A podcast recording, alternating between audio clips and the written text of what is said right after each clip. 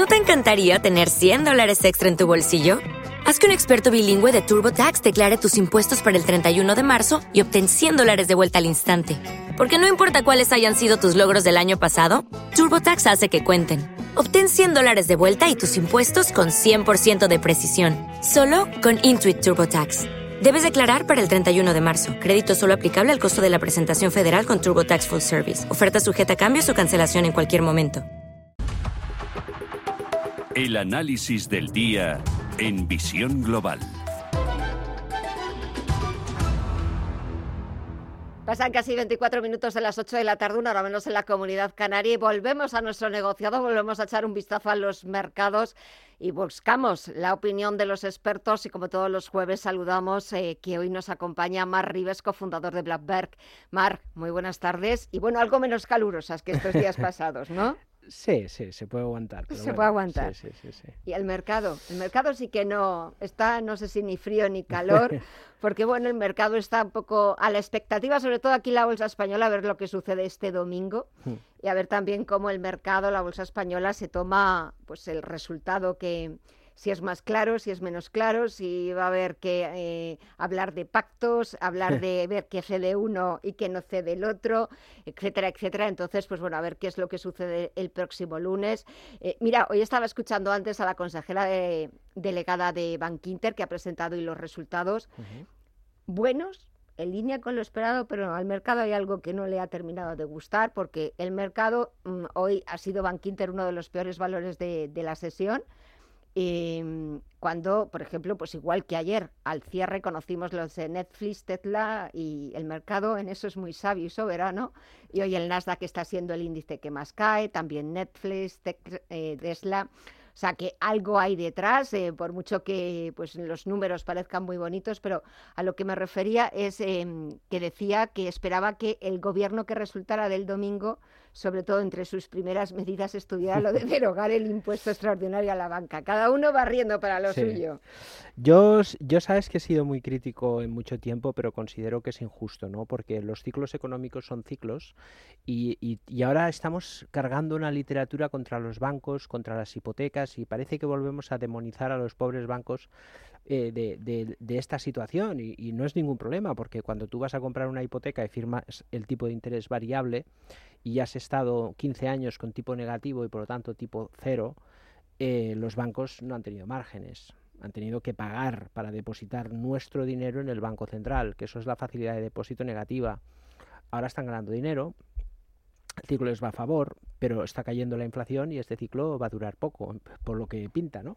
Entonces, claro, si en un momento después de 15 años que han tenido que eh, hacer las mil y unas para sobrevivir, ahora que suben los tipos de interés tienen buenos beneficios, porque lógicamente ese esfuerzo ahora se paga con la subida de los precios, lo que no podemos hacer es grabar con más impuestos y luego además decirles que son culpables de las hipotecas caras, porque nadie le obligan a firmar un tipo variable y ojo, porque este mensaje puede hacer que muchas personas que no entienden de, de los mercados financieros ahora vayan a negociar un tipo fijo.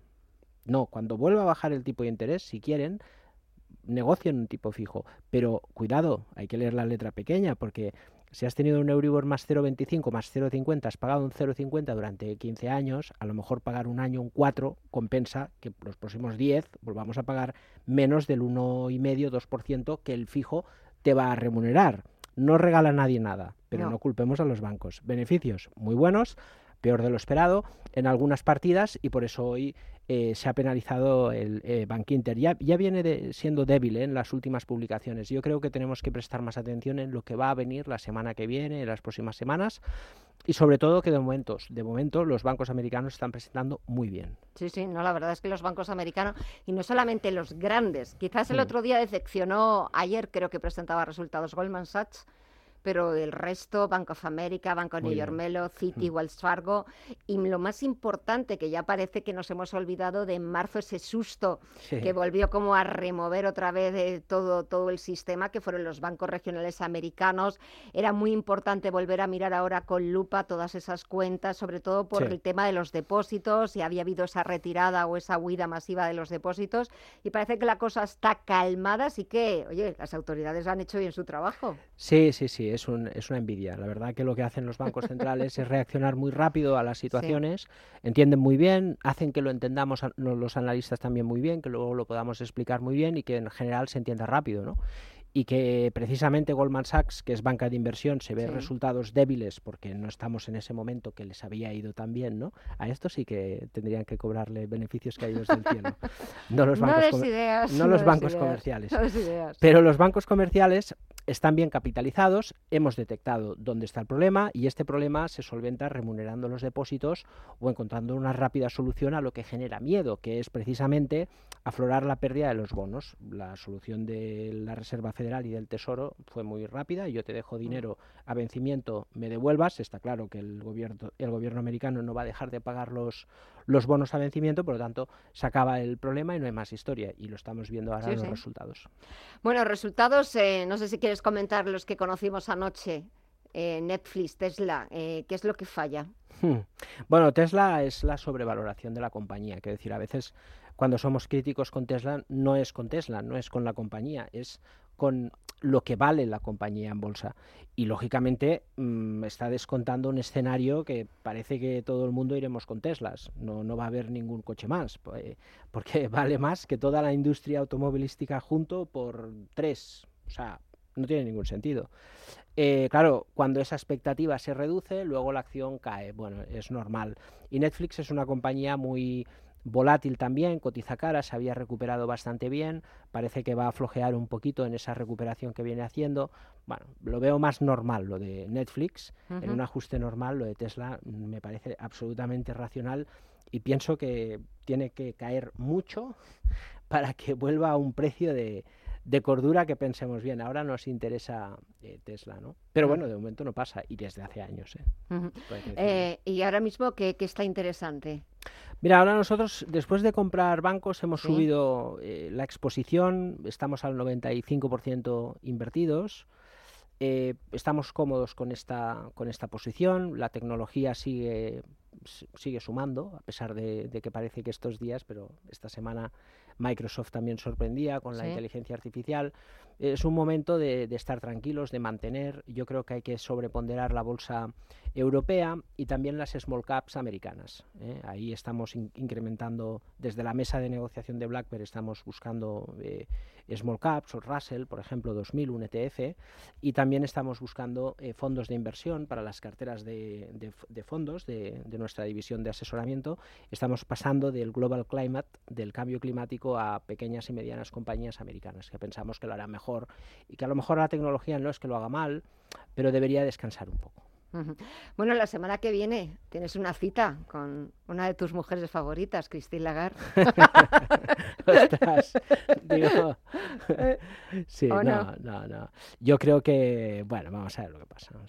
Hombre, pues, supuestamente por lo que ha venido repitiendo tiene que subir los tipos de interés. teoría medio punto medio punto, y luego ya ha empezado algún hawkish de, del BCE a decir que, a lo los mejor... Hay, ¿eh? Que los hay. Sí, el otro día escuchábamos uno, ahora no me acuerdo cómo se llama. Eh, bueno, es el más hawkish del Banco Central Europeo y estaba hablando de que a lo mejor, cayendo la inflación, podían poner el freno a la subida de tipos. Si lo dice él, cuidado. Sí, bueno, pero tiene que puede estar cerca. Sí, ¿eh? bueno, pero tiene que decidir también y decir Cristina Sí, sí, sí. Yo, yo creo que va a subir medio punto. Eh, pero tendremos que estar atentos al mensaje porque creo también que estamos cerca del fin efectivo de la subida de tipos. En Estados Unidos, por más que digan, han parado, veremos si lo suben, en principio sí, y en el Banco Central Europeo esperemos que estemos ya cerca del fin del, periodo de subida de, tipos. En Estados Unidos mucho más cerca. Eso parece. Eso parece. Eso parece. luego también el señor Powell el próximo miércoles puede, puede sorprendernos. Primero la decisión 8 de la tarde, hora española, a las ocho y media. Eh, las declaraciones, esa rueda de prensa en la que pues eh, ya te fijas absolutamente en, cómo pronuncia, en la, en la, entonación o, dónde hace, o dónde hace la pausa. Mar Rives, cofundador de Blackbird, gracias como siempre por venir, gracias también por el análisis, disfruta del fin de semana y nada, hasta la próxima. un abrazo. Sí, el próximo jueves vamos a estar entretenidos. Hasta pronto, adiós.